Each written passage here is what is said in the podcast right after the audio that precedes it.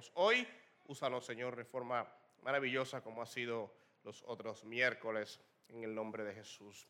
Amén, amén. Bienvenida a Stephanie, hermana de Chadía, qué bueno que estás con nosotros. También tenemos una pareja de este lado, bienvenidos, gracias por estar acá.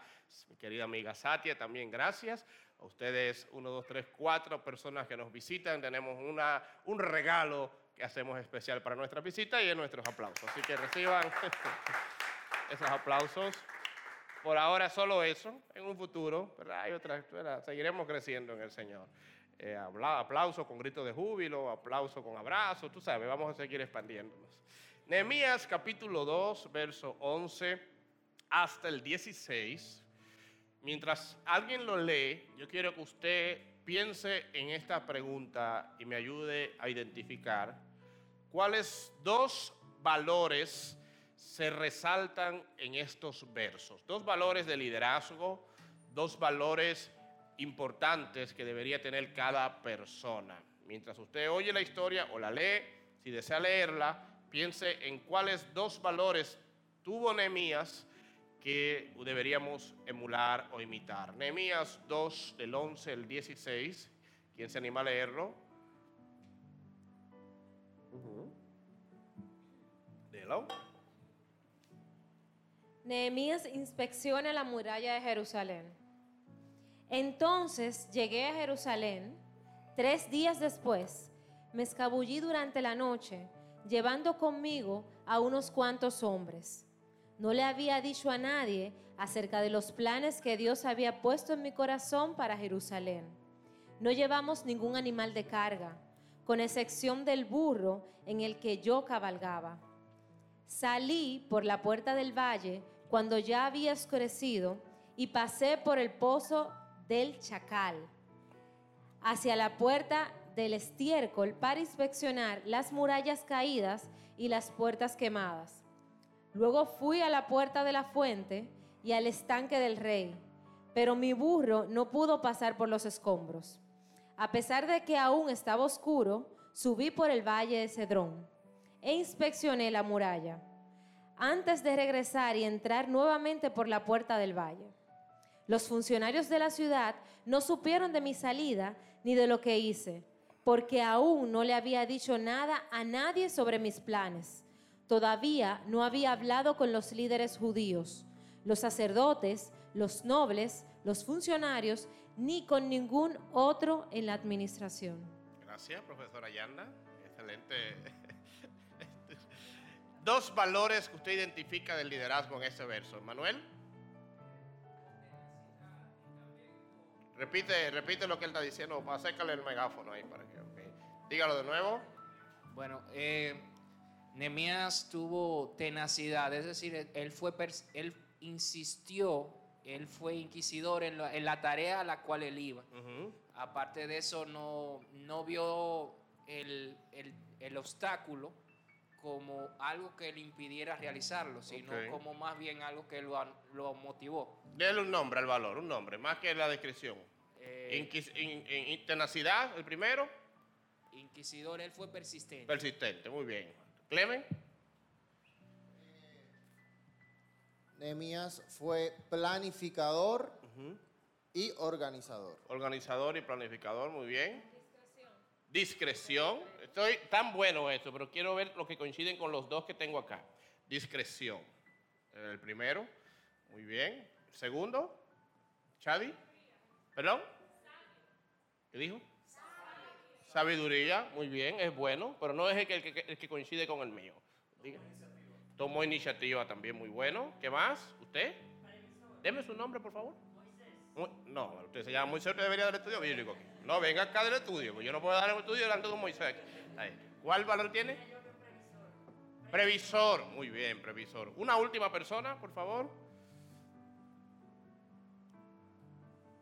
Este es más difícil realmente. Curioso. Bien, el que yo tengo está muy vinculado al último verso, realmente. No, no era tan fácil de descifrar. Motivador. Y le voy a decir por qué ahora. Pero vamos con el que es más claro. Discreción. Discreción. Un valor que yo creo que se habla poco en el liderazgo es el valor de la discreción.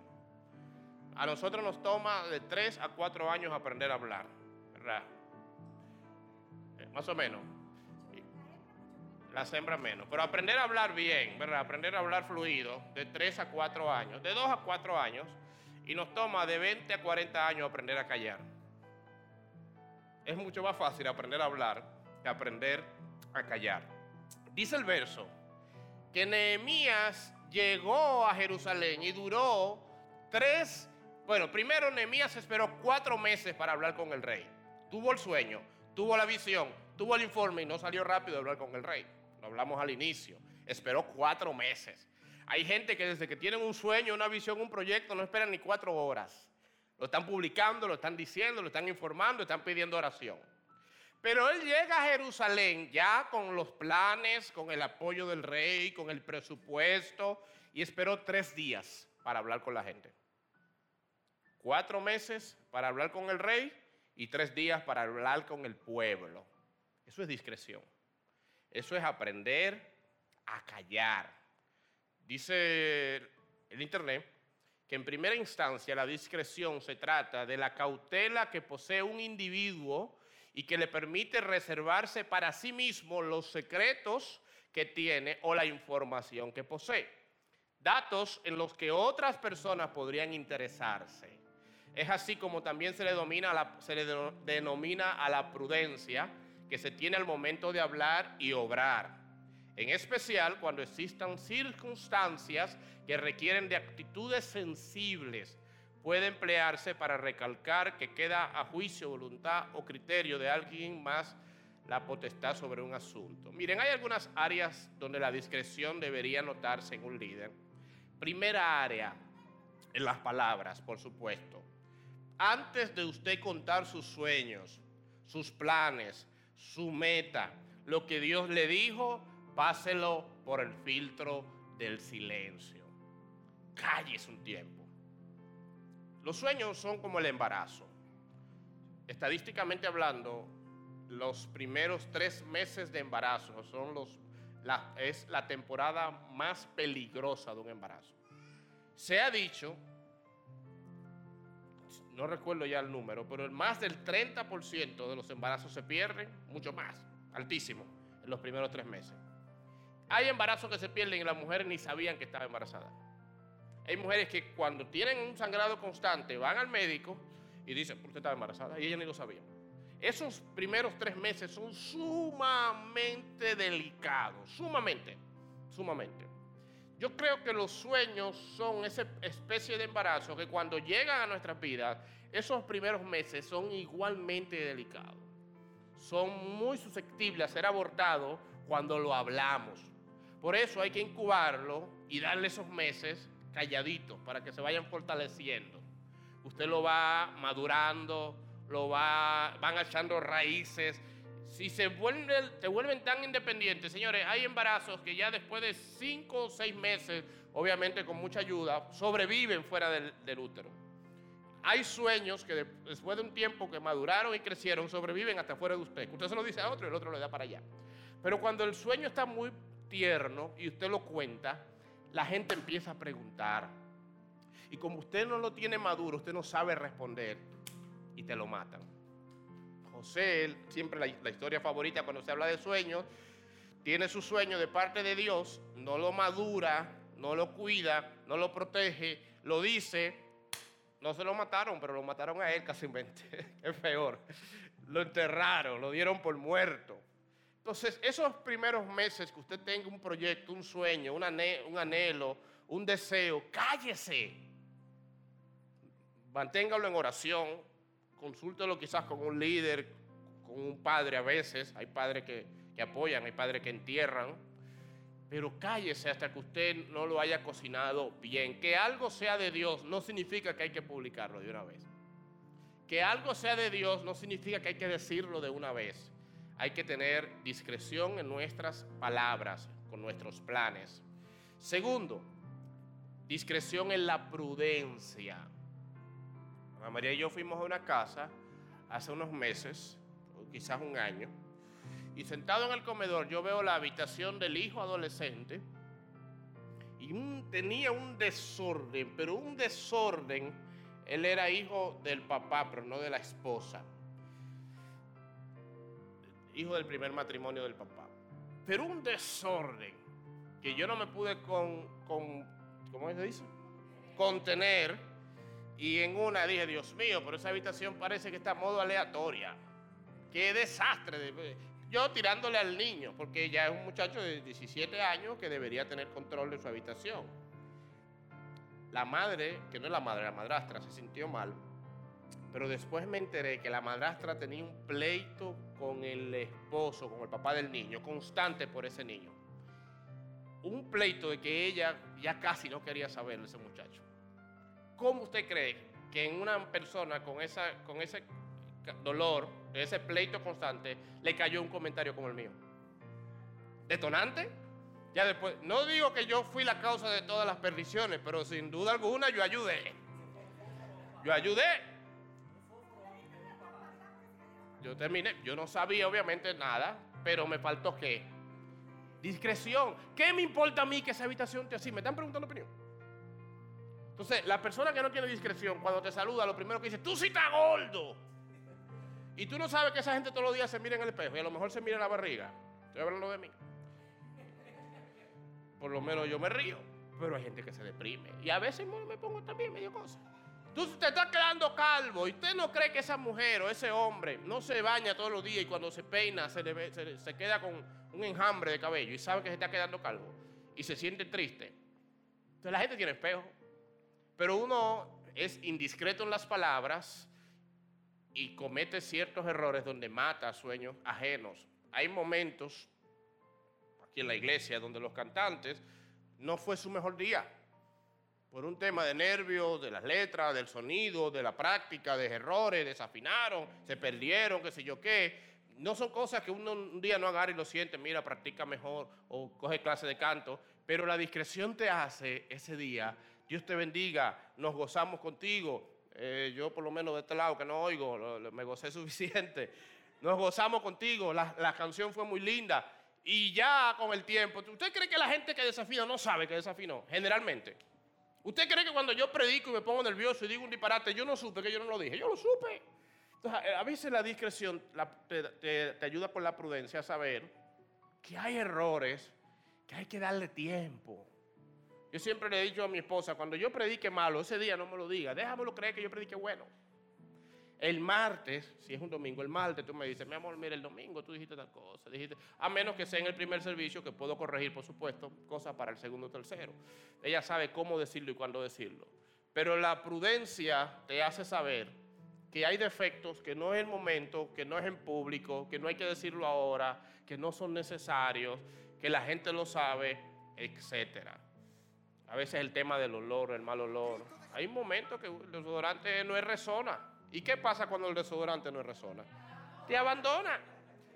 A veces nosotros hemos salido temprano de la casa y tenemos el día entero en la calle y le dan las 6 de la tarde, y en vez, las 6 no, a las 5 que uno arranca para acá, y venimos para la iglesia y yo sé que no estoy quizás en mis óptimas condiciones y uno trata de mantenerse de lejos, ¿verdad? Y, ese día ni alabo a Dios mucho para que ni Dios vaya a, a quitarse. Entonces ustedes, cuando alguien tenga un olor poco desagradable, ¿Usted cree que la gente no lo sabe? Lo sabe. Hay gente que se acostumbra, pero con su comentario no se va a arreglar tampoco. No se va a arreglar así, en el momento. Entonces, mejor dígale cuando huela bien. Wow, tú sí huele bien hoy. No le diga hoy, pero bueno, tú sí huele bien. Qué rico tú hueles. Ay, sí, que me puse un perfume. No, no dejes eso este perfume. ¿Y qué desodorante está usando? ¿no? Estoy usando ahí un Resona. Oye, Resona no te abandona, no te lo quites más, te voy a regalar otro para que te, para que te falte que te sobre. Es mejor usted resaltarle lo bueno a una gente que decirle algo malo que ya la gente sabe. Es muy peligroso. A menos que usted tenga la confianza y le pidan el consejo. Entonces, prudencia en las palabras, o discreción en las palabras, discreción en la prudencia y sobre todo discreción pública. El líder no puede tener ganas de brillar siempre. El líder que le encanta brillar, generalmente la gente lo ve como, wow, eso es un líder. No tiene miedo escénico, toma el control de todo, él ejerce, él ejecuta y ayuda mucho, por supuesto, eso, ser extrovertido.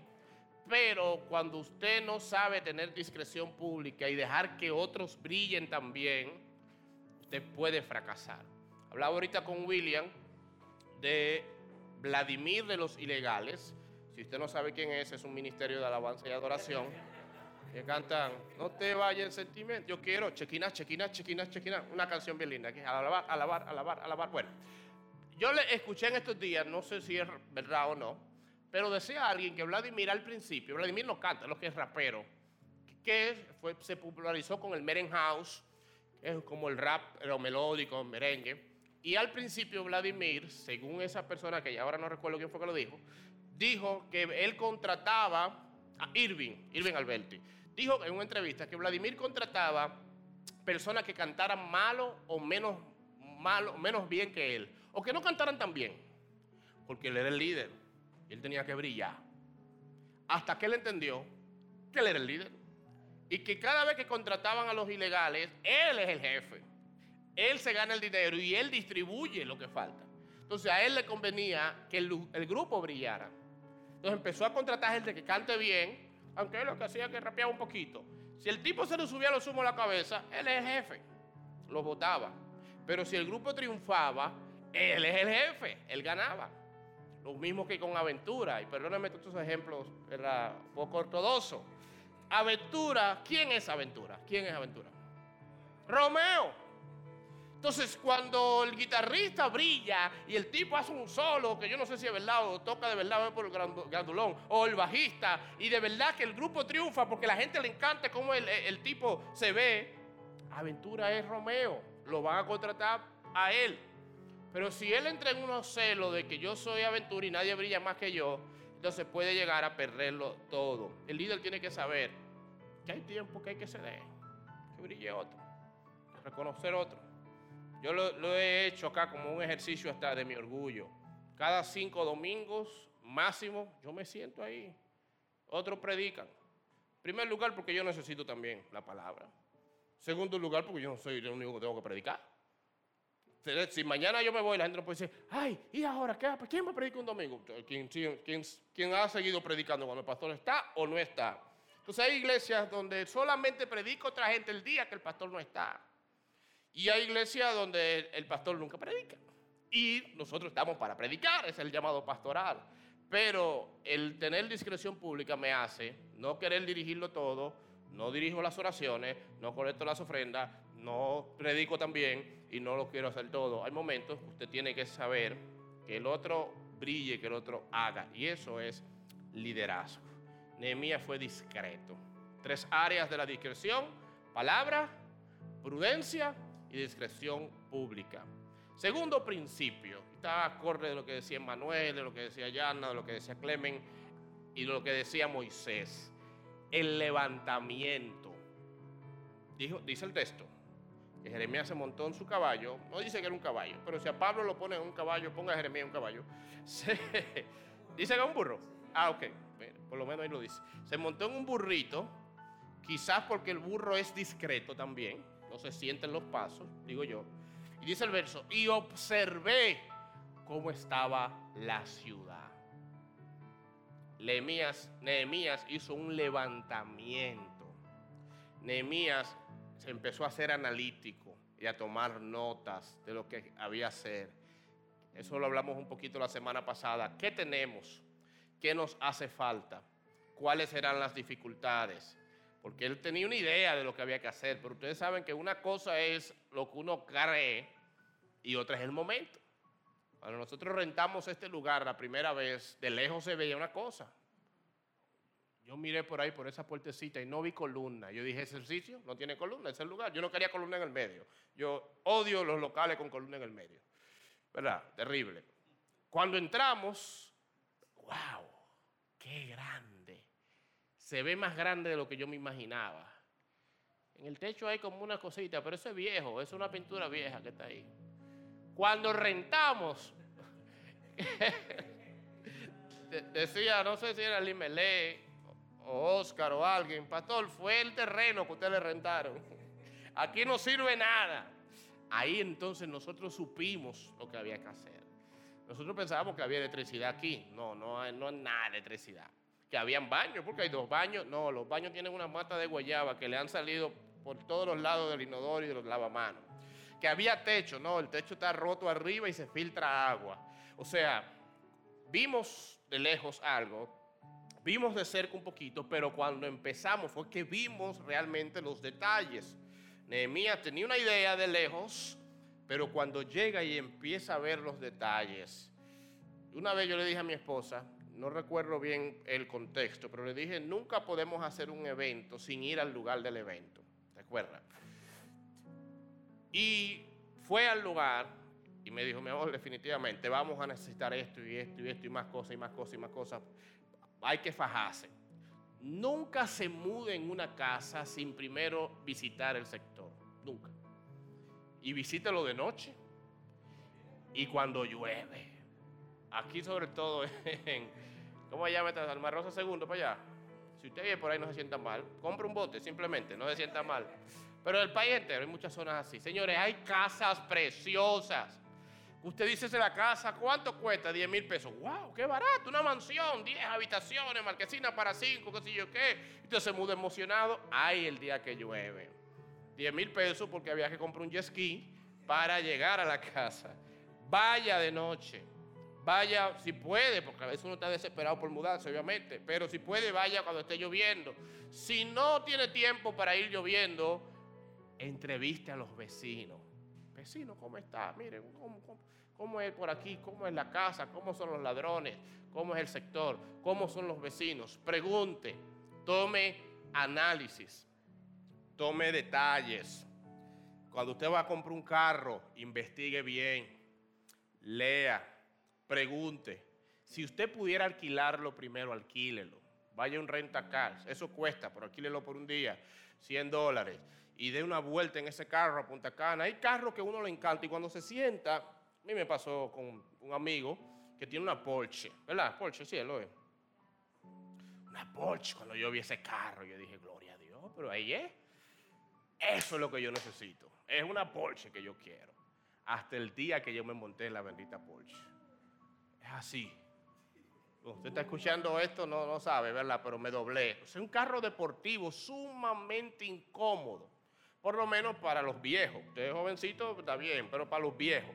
Entonces, hay carros, hay cosas que de lejos se ven bien y cuando usted se sienta, se ve diferente. Vas a estudiar una carrera, siempre le digo esto a los jóvenes. Siéntate primero con alguien que la esté estudiando o sobre todo estudiando, no, ejerciendo. Ah, que yo quiero estudiar publicidad. ¿Por qué? Mi mamá me dijo que yo soy buena ah, eh, vendiendo cosas, que yo quiero estudiar derecho. ¿Por qué? Porque papi dice que yo nunca pierdo. Y que, yo quiero estudiar comunicación social porque, porque me gusta hablar mucho y puedo ser presentadora de Telemicro. Siéntese con Chadilla a ver tiene que ver con hablar mucho. Siéntese con Anselmo a ver si el derecho es pelear pleito solamente. Siéntese con, ¿con quién fue el primer ejemplo que yo puse? Con mercadeo, con publicidad, a ver si solamente es venta. Hay cosas que la, pregunta que yo más, me hacía cuando estaba en bachillerato, que quería estudiar una carrera, era, ¿cuál es el campo laboral de esa carrera? ¿Qué significa eso? ¿Dónde ejerce la gente la carrera? Porque da psicología clínica. ¡Ay, qué lindo soy eso! Soy psicólogo. Pero ¿qué hace el psicólogo cada día? ¿Qué hace el psicólogo industrial cada día? ¿Se siente en una industria con las máquinas y las analiza? Máquina, ¿qué te pasa? Eso es lo que yo pensaba. Psicólogo industrial, el que se siente y analiza la computadora. No, pregunte a alguien. ¿Te gusta una persona? Pregunta sobre esa persona. Siéntate con su familia. Dile, yo quiero invitar a tus padres a comer o yo quiero ir a tu casa a comer. Conoce la historia de la gente. Vas a vivir a otro país. Una vez le dije a alguien de aquí de la iglesia que Dios está abriendo una puerta para ir de misiones, etc. Yo le dije, no te vayas con tu familia vete primero. De turista, tú vas, conoce 15, 20 días. De turista no uno conoce mucho, pero, ¿verdad? Conoce un poco y luego decide irte con tu esposa y con tus hijos. Pero no te vayas solo con tu familia por primera vez a un país que tú no has conocido. No, porque mi primo me dijo, no se lleve de los primos ni de los amigos. Usted primero se muda y después mude a otros. Eso es hacer un levantamiento. todas las cosas se ven muy diferentes adentro que de lejos. Ministerio, empresa. Ay, hay que emprender porque el emprendimiento es tan lindo porque tú vas a ser tu propio jefe. ya no es su propia jefe, tiene como tres años que no se paga ella misma. Lo peor de ser tu propio jefe y que tú no te pagues, que tú no puedes pelearte. Porque cuando el otro el jefe no te pelea, tú vas y le, y le, no te paga, tú le peleas. Pero ¿a quién tú le peleas cuando tú eres tu propio jefe? Un ejemplo, relajando. Yo sé que no. No se meta en cosas que primero usted no haya estudiado. Estudie. La Nehemías estudió, tomó apuntes, preguntó, escribió. Y ahora viene la tercera, el segundo carácter. El segundo valor, perdón. La motivación. Vamos a leer de nuevo el verso 17 y 18. Identifíquenme ahí, por favor, cuáles son factores de motivación en esos versos. ¿Qué hizo Nehemías que motivó al pueblo? 17, 18, otra persona, aquí tiene un micrófono, dale ahí, ¿quién tiene una Biblia de este lado? Por allá, por acá, por allá. ¿eh? Mira, Alexander. En español, por favor, Alexander. Te conozco. Pero señor. Empieza en griego y chiré, chiri, chiri, chiro. No, no, español. Que yo no puedo estar traduciendo griego aquí. Por eso les dije, ustedes son testigos de nuestra desgracia. Jerusalén está en ruinas y sus puertas han sido consumidas por el fuego. Vamos, anímense, reconstruyamos la muralla de Jerusalén para que ya nadie se burle de nosotros. Entonces les conté cómo la bondadosa mano de Dios había estado conmigo y les relaté lo que el rey me había dicho. Al oír esto exclamaron, manos a la obra, y unieron la acción a la palabra. Wow, Chadía, dime algo de motivación en ese verso. ¿Dónde tú identificas un elemento motivador ahí? Y después se lo pasa a Carolina, que me diga otro. Yo creo que las palabras que Nehemías, escogió son la, motivación necesaria para la... Está bonito eso, Chadía, pero no me dijiste nada. Sí, las palabras. ¿Qué palabra? ¿cuál, una de todas las palabras que él dijo que motiva. Anímense. ¿Eh? Anímense. Anímense. Gracias, Chadía. Muy bien. Carolina, yo era así en las exposiciones en la escuela. Y hablaba, y decía, decía mucho, María, María, María, María, y al final no decía nada. Lo peor de todo que lo decía con una seguridad que los profesores decían, así mismo es. Carolina Tonos, dígame algo, un factor motivador en ese discurso de Nehemías. Una palabra. Sí, un solo. No, una palabra, una expresión, una idea. Ok, yo considero que reconstruyamos la muralla. ¿Por qué eso es motivador? Porque está motivando a la acción. Correcto, muy bien. ¿Alguien más antes de seguir, Clemen? Eh, recordando el, contexto, el pueblo se sentía, o sea, ya el pueblo tenía un sentimiento de abandono y eh, estaba desprotegido. En el momento que ellos ven a Nehemías, que ya le viene con un plan ya desarrollado, listo ya para ejecutar, vamos a hacer esto, vamos, vamos a... Y entonces Nehemías le cuenta lo que pasó, eh, lo que el Señor le, le, dijo. Entonces ya ellos dijeron, wow, pues vamos, vamos, vamos, vamos arriba, vamos. ellos se sintieron motivados y por ende pusieron, como dice el último verso, pusieron eh, lo que ellos tenían en palabras, lo pusieron en hechos. Yo, yo anoté eso mismo, eso que dijo Clem. Miren, hay algunas cosas importantes de la motivación. Lo primero es que un líder es motivador por naturaleza. Eso es lo primero. El líder tiene que ser una persona motivadora. Incluso usted reconoce un líder Estoy hablando de liderazgo, no de cargo. No de cargo, que son dos cosas diferentes. Usted reconoce un líder por su capacidad de motivar a otros. Gente que no tiene título, que no es jefe, que no es pastor, que no es líder de, ninguna posición, pero es esa persona que dice, no, pero ven acá, ¿cómo que no? Tú puedes.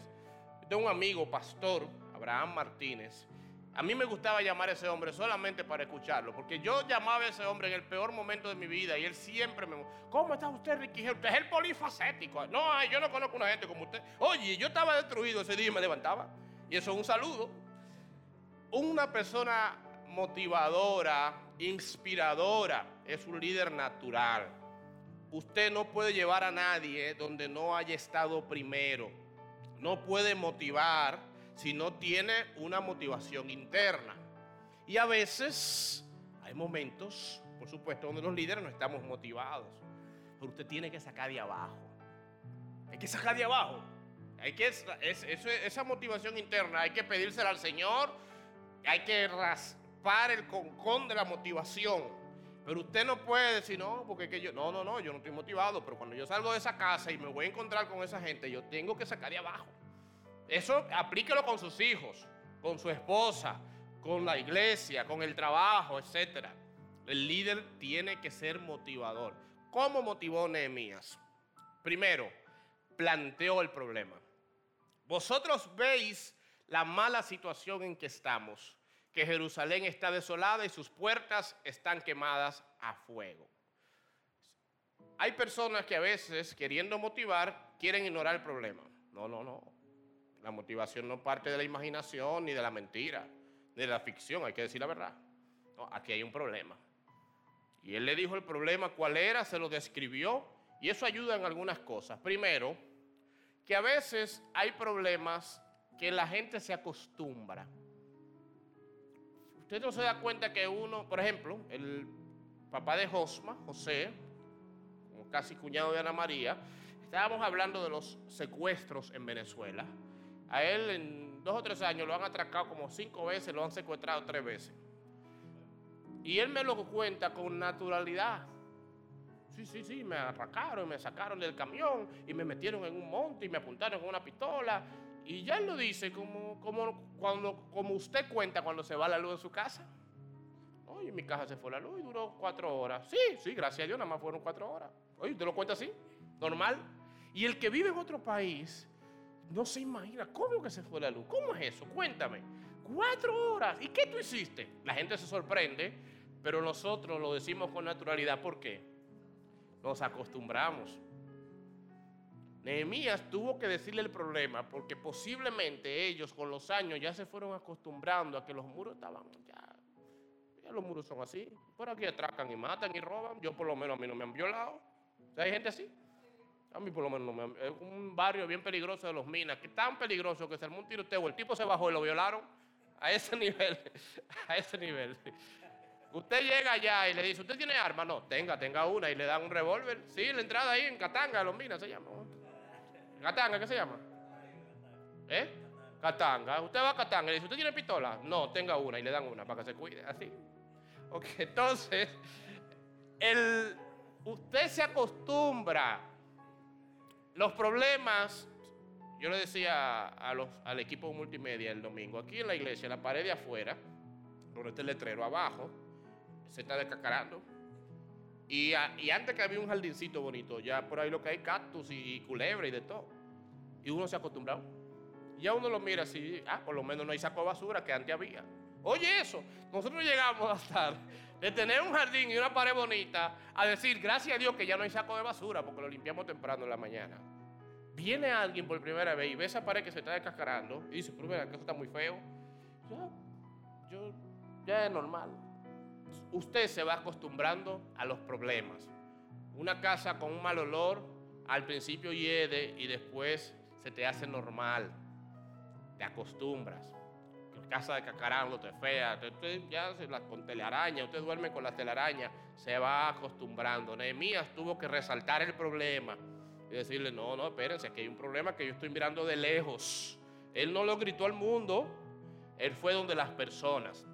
Hay que ser sincero, hay que decir los problemas, pero también eso les dice al pueblo de que Nehemías sabía sobre los problemas, no ignoraba los problemas y había estudiado el problema.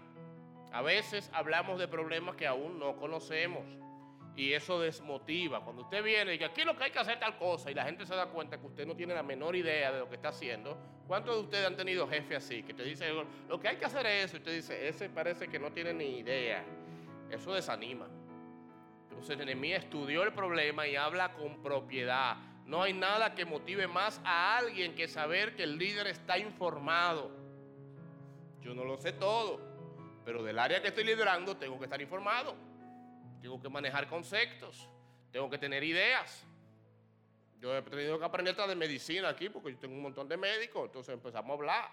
A uno le dije en estos días tenía una, dificultad en el matrimonio y yo, gracias a Dios que ahora tú aplicaste un torniquete en tu matrimonio. Y el tipo se quedó como que, Y el problema hasta se le fue de la mente por un rato, porque digo, "Ey, el pastor está estudiando medicina para hablar en su idioma. Con los chicos de multimedia, sí, porque hay que rendir el video. Yo ni sé lo que es eso, pero yo he escuchado tanto eso que se lo digo y ellos creen que yo sé. Entonces, el líder tiene que tener información básica o si, o si se puede detallada del problema, estar informado, tener ideas de todo lo que se maneja. Eso motiva. Pero lo que más motiva, sin duda alguna, es que Nehemías se involucró. ¿Cuáles palabras te indican que él estaba involucrado en el problema? Dígame una. Dígame, Avi. Dígalo duro. Dígalo usted de nuevo. Él no dijo vayan. ¿Cómo él dijo? Vamos. Él no dijo es tiempo que ustedes construyan la ciudad. ¿Cómo dijo él? Reconstruyamos. Empecemos, iniciemos, manos a la obra. O sea, Nehemías se involucró. Nehemías no habló como un funcionario persa que era él.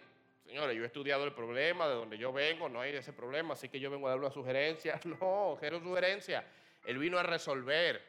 El jefe dice hagan y el líder dice hagamos. La mayor motivación para una persona es cuando el líder se involucra. Las palabras informan, pero el ejemplo arrastra. No le digo a la gente, sí, sí, cuenta conmigo, dale para allá. No, no, no. Sé parte de esa gente. ¿Qué hay que hacer? ¿Cómo podemos ayudarte? ¿Qué puedo hacer para ayudarte? Y ah, cuando usted sepa lo que puede hacer, sea parte de eso que usted pueda hacer. Aplíquelo en todo en la vida, en todo. Número cuatro, Nehemías le mostró el respaldo que tenía. Le dijo, aquí tengo cartas del rey. El rey me dijo que me va a ayudar. Si usted lee Esdras, Esdras y Nehemías, yo le dije creo que la primera vez que se escribieron juntos. En el canon, o por lo menos en el canon judío, en el, canon, ¿verdad? Pero en, en la Biblia judía originalmente, Esdras y Nehemías eran un solo libro. Son el mismo tiempo, simplemente de visiones diferentes. Y Esdras dice que una vez querían reconstruir la ciudad y el rey se opuso. Y ahora Nehemías trae una carta como quien dice, ahora contamos con el rey. Eso motiva. Cuando usted vaya a ayudar a alguien, enséñele a esa persona con qué usted cuenta. Porque a veces nosotros queremos motivar a la gente, pero no tenemos nada. Entonces hay momentos donde usted tiene que decir, no, yo tengo, mira, yo hablé con fulano y fulano nos va a ayudar. Vamos a empezar. Cuando nosotros nos íbamos, a, nos íbamos a mudar para el primer templo, el pastor Félix, mi amigo de Puerto Rico, me pregunta, ¿cuáles son los planes? Yo, "Bueno, estamos buscando un sitio de 15 a 20 mil pesos, que es lo que yo podía pagar en esa época. ¿Cuánto, cuánto cabe en un sitio así? Yo, 40 personas, quizás quizás 50. Eso es muy pequeño. Eso te va a quedar pequeño en dos meses.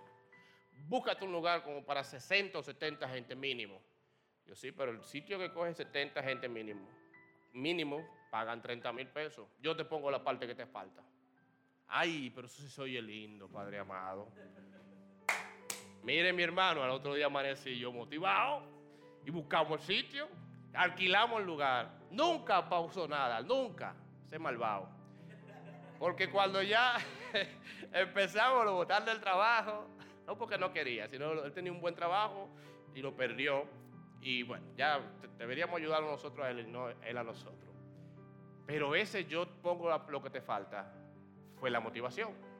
Y Dios fue bueno, porque nunca faltó. Siempre pudimos pagar. Pero si Él no me dice eso, quizás no lo logramos. Entonces usted tiene de vez en cuando no solamente que decir, sino que aportar. Y decirle a la gente, mira, yo tengo un amigo que trabaja en tal sitio. Prepárate su currículum. Hazte un curso de inglés. ¿A cuánto de ustedes le pasó eso? Que alguien le dijo, tengo a alguien en el gobierno que te puede conseguir trabajo, pero hay que saber inglés. O hay que saber computadora. Y usted aprendió en dos meses computadora que en 10 años no aprendía. Al final no se dio. Pero aprendiste computadora, ¿verdad?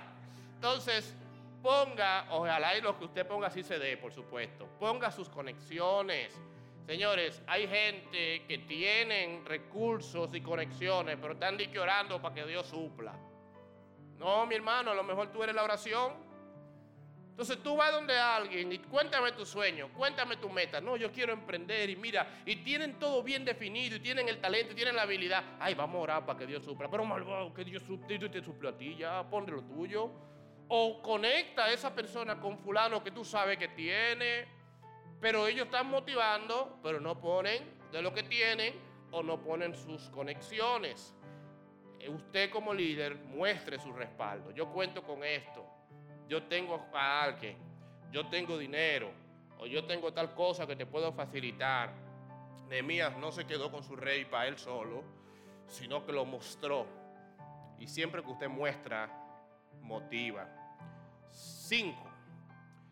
Nehemías pidió una respuesta específica. ¿Qué le pidió él a la gente? Oremos. Ayunemos por la ciudad. Evangelicemos la ciudad. ¿Qué le dijo a la gente? Reconstruyamos. Reconstruyamos. Y esto es un error muy típico en los líderes, incluyendo los líderes de las iglesias. Muchos líderes no ven resultados porque son muy aéreos en el planteamiento. Ellos esperan que la gente haga lo que ellos insinúan, no lo que piden. Y eso pasa en los matrimonios. Hoy me pasó en la tarde. La mujer mía dice, voy a tender la ropa. Vaya a tender la ropa. Yo la estoy amarrando. Yo le estoy impidiendo que tienda su ropa. Tienda la ropa. Ay, cuánta ropa hay que tender. ya yo entendí. Yo entendí. Yo estoy haciendo. Voy y busco la chancleta, estoy descalzo para salir a tender la ropa. Y tú no me vas a ayudar a tender la ropa yo, pero mira mi chancleta, ya yo voy a ayudarte. Pero tú tienes que ser específica, no me tires puya. ¿Verdad? Hay que, aprender. Entonces, es que si tú ves, y ahí va la mujer, si tú ves que yo no voy a hacer, porque hay que esperar que yo te lo diga. Eh, ese pleito de matrimonio lo hablamos otro día. El caso es que la insinuación en el liderazgo no funciona. Liderazgo familiar, empresarial, laboral, ministerial. Ay, si alguien limpiara la iglesia. Ay, Señor, envía gente a limpiar la iglesia. Ay, si alguien dirigiera a los adolescentes. Wow. Se están perdiendo los adolescentes de nuestra iglesia. Señor, levanta un líder de adolescentes. Y la gente ahí como que, yo quiero, pues si a mí no me dicen. Si alguien fregara en esta casa. si alguien atendiera mejor los clientes. Ay, sería bueno si una persona sustituye los equipos de fotocopiadora o le cambia los toner. Todavía se usa eso. El toner. Ya lo quitaron eso. Ok, las inyecciones. Ay, yo sueño con que algún día una persona se encargue de darle seguimiento a los clientes o a los nuevos creyentes si es en la iglesia. O que limpien el o que no me ensucien tanto el carro los hombres, ¿verdad? Que vimos peleando. Las mujeres nos pelean porque le ensuciamos la casa y nosotros a ellas porque nos ensucian el carro. Porque ese carro mío parece un basurero atrás. Pero de que deje yo unos zapatos en la casa mal puestos. Entonces, eso es, estamos en empate. Los, la gente vive insinuando y en el liderazgo lo que usted no pide directamente no funciona. No le pida a los hijos que sean más organizados. Eso es muy aéreo. Pídanle que esos benditos zapatos los pongan en el closet. No le pidan que duerman más temprano porque usted no puede dormir muy tarde. No, que a las 11 de la noche hay que apagar la computadora. O le apago el wifi. Amén, Tonitos. Amén. ¿Cómo te llamas tú? Eh, Noah. Ok. Y todos los hijos que estén por aquí. Amén, los hijos de Jairo. Amén, los de Clemen, Camila. Entonces no hagas cosas aéreas. Yo nunca tuve un líder de adolescentes hasta que no me senté con una pareja y le dije, yo, nosotros necesitamos que usted dirija a los adolescentes. Pastor, cuente con nosotros. Ahí están esos adolescentes que están mejor que yo. Nunca tuvimos buenos resultados con la limpieza de la iglesia hasta que no le pedimos a alguien que nos ayudara. Ahora hay que pedirle como a 10 gente más porque está sola la pobrecita, pero ya por lo menos se ensucia menos. Cada cosa, mis hermanos, que usted deja al aire, al aire se queda hay que pedir cosas. Nehemías no dijo, oren a Dios a ver qué va a pasar. No, no, no, hay que reconstruir la ciudad. Y fue específico. Las peticiones aéreas se quedan aéreas. Hay que pedir cosas específicas y a gente específica. Hay que aprender a pedir. Mire, te voy a decir algo, no pidan ayuda en los chats. en los chats, que quién puede el viernes tenemos una noche de hot dog para los caballeros, por ejemplo. ¿Quién puede prestar su casa? No pide eso. Queremos hacer una reunión de matrimonio. ¿Quién está disponible a buscar un lugar? No haga eso. Mande un BC a 10 gente. Mira, que queremos hacer una reunión de caballeros. ¿Podemos hacer en tu casa? A 10 gente. Y de esos 10, aunque se atrevan a responder. Pero no vaya aéreo, porque lo que es de todo, ¿se saben esa oración? Es de nadie. Lo que es de todo es de nadie. Lo que usted se lo deja a todos, nadie lo va a hacer. Vaya específico a las personas. Salvo excepciones, a veces son grandes multitudes y hay cosas que usted sabe que mucha gente lo pueden hacer. Pero cuando usted necesita que alguien haga algo, vaya donde esa gente. No lo quiso hacer, no lo puede hacer, no lo quiere hacer, vaya donde otro. Pero pida eh, cosas específicas a gente específica. Eso motiva. La gente se siente útil se siente que puede, se siente considerada. Usted sabe que hay muchos pastores que me dicen a mí que ellos tienen el problema de que el 20% de la iglesia sirve y el 80% no. O sea, sirve en el servicio de, de servir en ministerios, etc. Y se sorprende cuando yo les digo que aquí en Nuevos Comienzos yo creo que es casi al revés. Que debe ser, no diría un 80-20, pero algún 60-30 y me dicen ellos, ¿cómo lograron que la gran mayoría de personas esté involucrada en los ministerios? ¿Usted sabe qué ha hecho que la mayoría se involucre? Cuando nosotros le damos el examen de aliados, al lado de ese examen hay una hoja de talento. Y en esa hoja dice, ¿qué tú sabes hacer? ¿Qué te gusta hacer? ¿Dónde has servido? ¿Qué estudiaste? ¿Qué sé yo qué? ¿Tienes paciencia con los niños? La mayoría pone que no. Eh, esto, estudiaste y se le da idea, sabe de carpintería, de plomería, de arte, de bailar, qué sé yo qué, qué nivel eh, intelectual está. La gente llena eso y a la semana o a los 15 días yo le pregunto, ¿te gustaría servir en multimedia? Ay, ¿cómo usted sabe que yo estudié diseño gráfico? Yo por lo Conver. me pasé, ¿verdad? Los Conver y el afro. y las uñas negras. no mentira. Mi amor, porque lo escribiste ahí. ¿Te gustaría ayudarnos con los niños? ¿Y cómo usted sabe que yo tengo paciencia con los niños? Por los seis niños que tú tienes, va hay que tener paciencia obligado. No, porque lo pusiste en tu hoja de talento. Ay, cuente conmigo. Y ahí la gente sirve en un área que le gusta. Entonces la gente quiere servir, pero no sabe dónde servir, porque nadie se lo enseña, nadie se lo pide.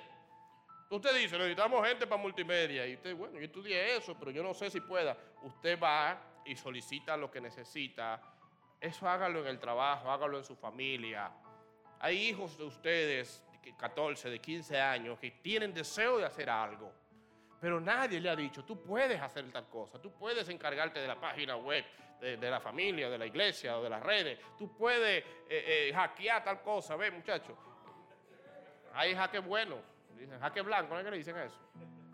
Mira, ve, busca la contraseña a la mamá para descubrir con quién está hablando. Entonces, usted puede mostrarle a la gente, pedirle y lo harán. Número 6. Nehemías le mostró a dónde ellos podían llegar. Le dijo, ya no seremos un oprobio, una vergüenza. Ya no lo seremos. Mire, apeló al sentimiento, sentimiento nacional, y apeló a la gloria de Dios. Ya no seremos una vergüenza. Dios será glorificado. Y si usted no motiva a una gente por el sentimiento, lo motiva por la gloria de Dios. Pero por algo la gente se motiva. Él vio más allá. Los líderes que motivan siempre miran más allá no te ven como tú eres ahora, sino como puedes llegar a ser. Una cosa siempre resaltamos de nuestra pastora, la pastora Lucy. La pastora Lucy siempre ve más allá. Tú vas y le dices a la pastora, yo eh, siento del Señor escribir un libro. No, no, no, no, un libro no, una serie de libros que tienes que escribir. Eh, porque tú vas a ser un autor internacional y te menciona cinco autores y te dice, tú eres mejor que todo eso. Y tú por dentro dices, es habladora, o de verdad sueña mucho conmigo, pero funciona, cree, cree, cree tanto que ni cree más que usted mismo. Y eso es un líder. El líder es esa gente que ve más allá de lo que tú eres y está en una constante tensión entre lo real y lo ideal. Lo real es lo que tenemos, pero lo ideal es donde podemos llegar. Y siempre el líder va a estar ahí. Lo real es esto. Mira, tenemos 10 pesos para empezar o tenemos este equipo. Pero lo ideal es que con este equipo vamos a llegar para allá. Motiva a la gente, dile a la gente que puede, sácalo de su zona de confort, ponle una foto de a dónde vamos a llegar. En algún momento que yo me traigo con un cuadro, y de verdad lo digo en serio, ojalá Jairo me ayude con eso, que es arquitecto. Y si no, Luis Tono, que es priva en arquitecto, le encanta hacer unos, unos, una cosa. Aquí hay que poner una foto del, del lugar donde Dios nos va a llevar como iglesia. Y con la cafetería, y con una bibliotequita, y con el daycare, y con el santuario, y con una fundación para matrimonios, o para rehabilitación, o para lo que sea. Si la gente ve a dónde va a llegar, se motiva más. Y ve lo real. No, ahora no, hey, ahora no. Y ve lo ideal. Haga eso en su casa. Ponga en algún sitio la casa que Dios nos va a dar. Dígale a sus hijos el carro que vamos a comprar, los planes que vamos a hacer, la empresa que vamos a fundar, las ayudas que vamos a dar. Pero siempre tiene que motivar a la gente, no solo con lo que tiene, sino a dónde va a llegar. Por supuesto, ahí entra la fe. Y por último, el líder motivador resalta más lo bueno. Vamos a la obra, manos a la obra, edifiquemos. Él dijo una línea de lo malo, pero después se enfocó en lo bueno. Usted se da cuenta en nuestra iglesia. Hoy tenemos casa llena. De todos los miércoles desde que empezamos, hoy el día, bueno, el primer día había mucha gente y hoy. Usted nunca me verá a mí diciendo en público, señores, pero nadie vino hoy. Imposible. Porque ¿qué va a hacer eso? Que el próximo miércoles venga menos gente. Porque la gente dice, pero si nadie fue por algo, ¿eh? No, no, pues yo no voy para allá. Porque si nadie está yendo, está atrás la cosa. Yo una cosa que más pleito tuve al principio y que he tenido en los sitios es el fotógrafo que cuando va a tirar la foto del templo, lo tira desde el lado donde hay una silla vacía. Pero malvado, si aquí hay tres llenas, tírala de este lado, que se vean tres cabezas, no de esa que... A lo mejor, yo he ido al sitio, mis hermanos, que el lugar está lleno, y hay una silla vacía que era la mía, yo me paré y él tira la foto de ahí y se ve mi silla vacía y se ve el sitio vacío. No, no, no, tire el lugar con la foto llena y publique gracias a los que vinieron, aunque fueron cinco, ponga esos cinco ahí en la silla, gracias a los que vinieron, qué bendición esta noche. Yo he hecho eventos con poca gente, aquí, aquí, en la iglesia y fuera, y le digo a la gente, por favor, comparte el testimonio de lo que significó para ti. Ah, pues claro que sí. Y tres gente testifican, tres gente, pero los otros ven y hay algo, tú haces un evento con 100 gente ¿Cuánta gente testifican? Por ejemplo, en el chat de la iglesia. Aquí tenemos una capacidad para 80 gente. El domingo que más testimonio hay un domingo en el chat, ¿cómo cuánta gente testifica más o menos? Cuatro gente. No más de ahí. De 80 gente. Si vinieron 10 gente aquí, yo le digo a las 10 que testifiquen. Y los 10 testifican. Nadie cuenta. Ah, pues nada más habían 10. No, la gente dice, wow, 10 testimonios. Pero eso estaba lleno. A lo mejor no estaba lleno. Pero yo no voy a desmotivar a la gente. Yo no voy a decir, bueno, hermano, no vino nadie, pero no importa, que esto es para Dios. No, no, no, no. Vamos acá de abajo. ¿Quién vino? Ponga algo. Y gracias. Y nos gozamos. No es mentira. Usted va a decir su verdad. ¿Usted se gozó? Sí. ¿Usted se edificó? Sí. Póngalo usted. Y el, lo bueno motiva a los otros. El negocio está quebrando. No diga eso. Señores, ayúdenme que el negocio mío está flojo. ¿Y quién quiere ayudar un negocio por lástima? Usted no va a un restaurante a comer por lástima.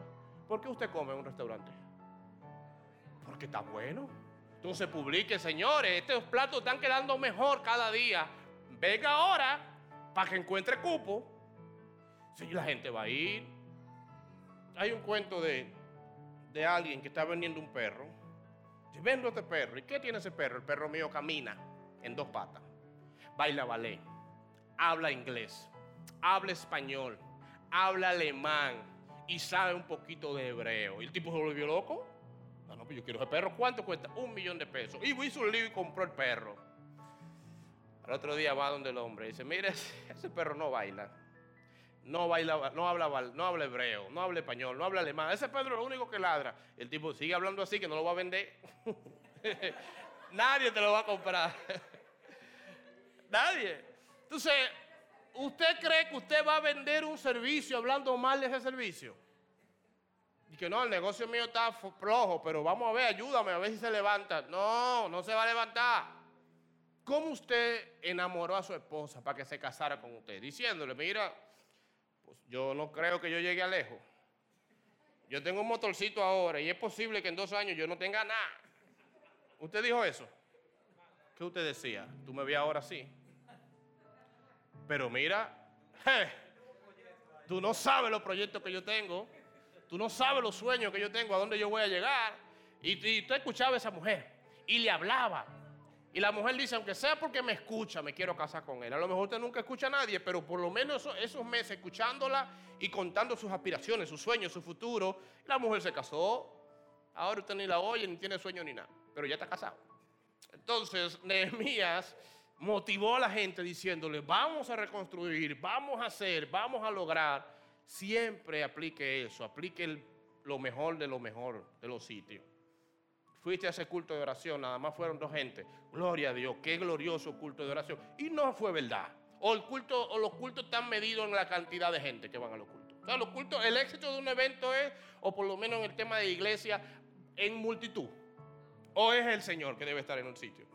Entonces tú vas a evangelizar. Ay, no fue nadie. Pastor, el, el evangelismo está cancelado porque no vino nadie. Pero ven acá. ¿Y quién es el público de un evangelismo? ¿Quién es? Dígamelo. Los, los perdidos. Entonces sí fue gente. Ah, que hay que esperar. No, no, hemos empezado porque no llegó nadie. Pero no era un culto al Señor que usted iba a hacer. Oye a la gente. Entonces nunca desanime las multitudes contando con el que no vino. Finalmente, mi papá me enseñó algo muy valioso. Muy valioso. Papi me dijo, nunca le prediques a los ausentes. ¿Qué significa eso? Cuando usted hace un culto, por ejemplo, puede ser un concierto, puede ser una reunión en la empresa, y llovió, y fue poca gente. ¿Qué es lo normal del líder cuando va a hablar? ¿Qué empieza a decir? La gente no vino hoy, porque la gente de azúcar, si es para trabajar, van. Pero si es para las cosas del Señor, no vienen. Si Cristo viene un día como hoy, se quedan. Y usted dura media hora hablando a los ausentes. Porque el que está ahí no vino. Vino bajo lluvia. Pero usted agarra y maltrata al que está ahí por culpa del que no está. Entonces papi me dijo, no, mira, nunca le hables a los ausentes. Cuando usted, ay, que la gente llega tarde. ¿Y a quién usted se lo dice eso? Al que llegó temprano, que está ahí. Entonces, no, mi hermano, aquí vamos a empezar con una gente. Aquí vamos a hacerlo aunque llueva. Y el que está aquí lo vamos a gozar y lo vamos a disfrutar. Y gracias por venir. Y hoy le voy a dar el mejor culto a usted hoy. Y usted se va a gozar. Y usted se va a dar cuenta que aunque usted vino solo, valió la pena haber venido. No tratar de estar indiferente. Ay, bueno, no vino nadie. ¿Qué vamos a hacer? ¿Y qué vamos a hacer? Porque no vino nadie, lo suspendemos. Y ese que vino no valió la pena. Entonces en el liderazgo siempre resalte el que está lo bueno, felicite. Y por privado, par de ramplimazo, la gente, me hiciste falta, no te vi. Pero en público mantenga la moral en alto de los negocios, del ministerio, de la familia, porque nadie quiere apoyar a un fracasado. Un pastor, con esto termino ya, estoy emocionado, pero un pastor fue a predicar, fue a predicar a un sitio de una iglesia de un, campesino que había mucha gente y ese día no fue nadie a la iglesia, el, campesino solo, que es el pastor de la, de la, comunidad. Y el pastor invitado le dice, vamos a suspender esto porque no, no, le dijo, no, no. Cuando yo voy a alimentar mi gallina, le dijo el pastor del pueblo, yo alimento a las que vengan. Y si vienen una sola, a esa sola alimento. Así que usted me va a predicar a mí hoy. Y el pastor invitado se emocionó y se paró ahí y predicó dos horas y media al solo que estaba ahí sentado. Pero un sermonzazo. Y cuando termina de predicar, le dice, ¿qué, le pareció el mensaje? Me pareció muy bien. Pero se me olvidó aclararle algo, que cuando yo voy a alimentar a la sola gallina que llega, le doy comida de una sola. no le doy comida toda. Eso no tiene nada que ver con la historia, pero sé que era curioso, encontré una forma de decirlo.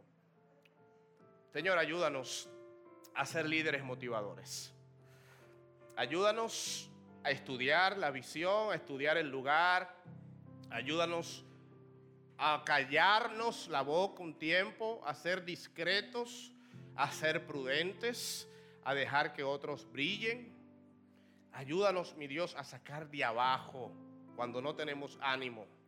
Ayúdanos a enfocarnos en lo bueno, en lo positivo, a plantear el problema, pero desde el punto de vista de la solución. Sí, hay dificultades, pero un Dios grande que nos puede ayudar. Ayúdanos a tener fe, a ver el panorama completo, a ver cómo tú miras, Señor. Ayúdanos a motivar a la gente, a ser motivadores, a ver donde ellos mismos no ven, a llevarlos a donde ellos mismos no creen que pueden llegar.